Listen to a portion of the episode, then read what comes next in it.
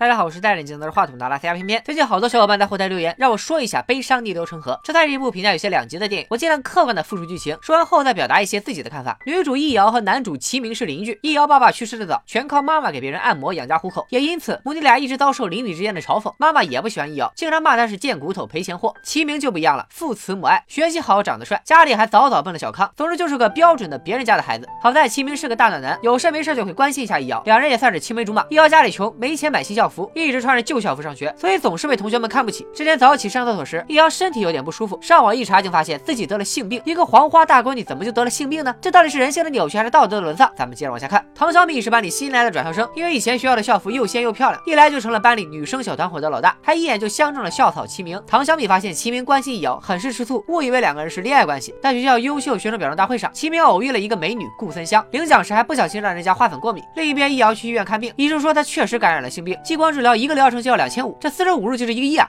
易遥哭着离开医院，坐电梯时偶遇了顾森西，看名字就知道顾森西是顾森香的弟弟。顾森香因为花粉过敏，也在齐明的陪同下来到医院。顾森西贫嘴一个，一见面就数落了齐明一顿，然后就领着姐姐回家了。易遥想跟他妈拿钱治病，但话到嘴边也没说出口，还被妈妈认为是想骗钱买校服。这天，唐小米想请同学们放学后一起唱歌，还耍心机约到了齐明，但因为易遥突然晕倒，齐明送他去医院，耽误了唱歌。这下唐小米对易遥更加恨之入骨。第二天，唐小米跟踪易遥，刚好看到易遥从妇科小诊所拿着药出来，立马就拍下了照片。一传十，十传百，全校都都知道易遥得了性病。他们扒易遥衣服，泼他红墨水，倒剩饭在他饭盒，骂他是病原体，用各种方式霸凌他。这天，易遥的书包被人扔进了水池，他去捞的时候，被顾森西误以为是想自杀，给拉了上来。顾森西喜欢上了易遥，他相信易遥是清白的，还用各种骚话逗他开心。在顾森西的鼓励下，易遥开始了自卫反击战。只要是有人欺负他，易遥都会毫不客气的怼回去。但易遥的行为遭到了齐明的误会，他还认为是顾森西教坏了易遥。顾森西看不上齐明，泼了他一脸水，齐明反手就是一拳。随后校长开会点名批评了易遥惹是生非，又是顾森西为易遥出头。他上台抢了话筒，说自己被优秀学生代表齐明打了。这一刻，敢于用实际行动支持易遥的只有顾森西。为了更加方便的联系易遥，顾森西还在他姐顾森香的手机上存了易遥的号码。易遥听小诊所的医生说，他那里做激光治疗便宜得多，只要一千块就能痊愈。易遥想回家拿钱，正好看到了妈妈在给客人按摩，他连忙退了出去。妈妈追出门骂易遥为啥不听话，非要在这个时间回家。原来易遥妈妈每次给客人按摩时，都要把女儿的东西藏起来，其实是为了保护女儿，怕客人发现后骚扰她。这天学校组织全体学生去科技馆，发车前易遥下车去上厕所。唐小米等人上车后看到了易遥的书包，就故意说说人都到齐了，让司机赶紧发车。又是顾德熙及时出现，带着易遥坐他们班的车赶到了科技馆。因为顾德熙的手机经常被他的爸妈没收，他就在易遥的手机上存了他姐顾德香的号码。在科技馆，顾德熙看到他姐和齐明走到了一起，于是也毫不示弱的带着易遥一起参观。易遥回到自己的班车上后，发现自己钱包里治病的钱竟然被唐小米买了零食分给了大家。他扑到唐小米就是一顿暴锤，还把药膏洒在了唐小米的脸上。好在唐小米的眼睛没事，但齐明也知道了易遥的病，他想听易遥解释，还说易遥不该像欺负他的人那样肮脏。易遥表示自己和齐明根本就就是两个世界的人，他根本无法理解自己受到的苦难。回到家后，易遥翻箱倒柜，想偷妈妈的钱彻底治好自己，但翻到最后，却发现了妈妈为他五块十块攒下的学费。妈妈回家了，他也从学校那里知道易遥得病的事，狠狠打了他。易遥哭着说自己是被别人感染，但他从来没去过公共浴室，也没用过别人的毛巾。这时妈妈明白了，是来按摩的客户洗澡时误用了易遥的毛巾，才把病传染给了女儿。随后妈妈自责的安慰易遥，并不顾众人的眼光，拉着易遥去看病。理解到妈妈对自己的爱，病也好了，易遥重新恢复了阳光和自信。这天他骑车经过地下通道时，看到了唐小米被以前的同学欺负，唐小米威胁易遥不要说。说出去，否则就弄死他。但易遥赌气没有答应。唐小米为了整易遥，把他的手机号码告诉了几个流氓。流氓发短信问易遥是不是齐明的女朋友。易遥以为是找错了人，就没回。这时又一条短信说齐明有东西要给他的女朋友。于是易遥随手就把短信转发给了顾森香。顾森香收到易遥的短信，还以为是齐明要给自己惊喜，于是放学后来到了短信上说的见面地点。谁想到却被几个小流氓围住了。因为害怕，顾森香打电话给弟弟。但在命运和编剧的安排下，顾森西刚巧和易遥在抓娃娃，手机也没电，关机了。几个流氓误认为顾森香就是易遥，步步紧逼。终于，顾森香失足坠楼，不治身亡。顾森香死后。所有人都认为易遥是杀人凶手，齐明和顾森西也都疏远了他。俗话说，让一个人彻底绝望的方法，就是先给他点希望，再让他绝望。就这样，瞬间从天堂跌落到地狱的易遥彻底崩溃了。他跑到堤坝上，准备跳河自杀。面对着看笑话的同学们，易遥大声控诉着自己曾经受到过的欺辱，而他也要让每一个人尝一尝被人指责是杀人凶手的滋味。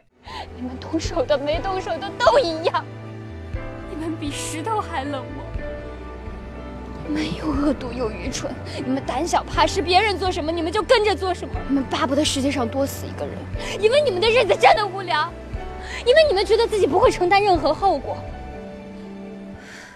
然后易遥一跃而下，跳进了冰冷的河水里。幸运的是，易遥被郭德熙救了上来。故事最后，真凶唐小米也被判刑，学校开始重视霸凌问题，国家也开始推动立法。悲伤逆流成河毕竟是国内第一部关于校园霸凌的电影，题材很大的，也确实引起了很多人的共鸣，这一点值得肯定。其实易遥第一次见到唐小米的时候，就看到了他在被霸凌，后来被霸凌者反而去霸凌了别人，恶念如果不加遏制，是会不断传染发酵的，最终将导致无法挽回的后果。下面说一下电影的一些问题。首先，为了过审，相对原著做了很多修改。原著中易遥真的怀了孕，她妈妈也是真的性工作者，电影改成了不小心感染性病，妈妈的职业也成了按摩师，戏剧冲突和抨击力度都弱了很多。哪怕是意外怀孕的女学生，哪怕是性工作者生下的孩子，他们也都是有独立人格的个体，也不应当受到任何人的霸凌。另外，片中两段关于霸凌的部分全是 MV 式的剧情快进，只是一些镜头的堆砌，有点浮于表面。电影改编自郭敬明的小说，台词难免有些矫情，所有人都不好好说话，一定要说的跟 QQ 空间签名似的。生物的本能叫趋利避害，人们看见糟糕的东西，都想要躲远。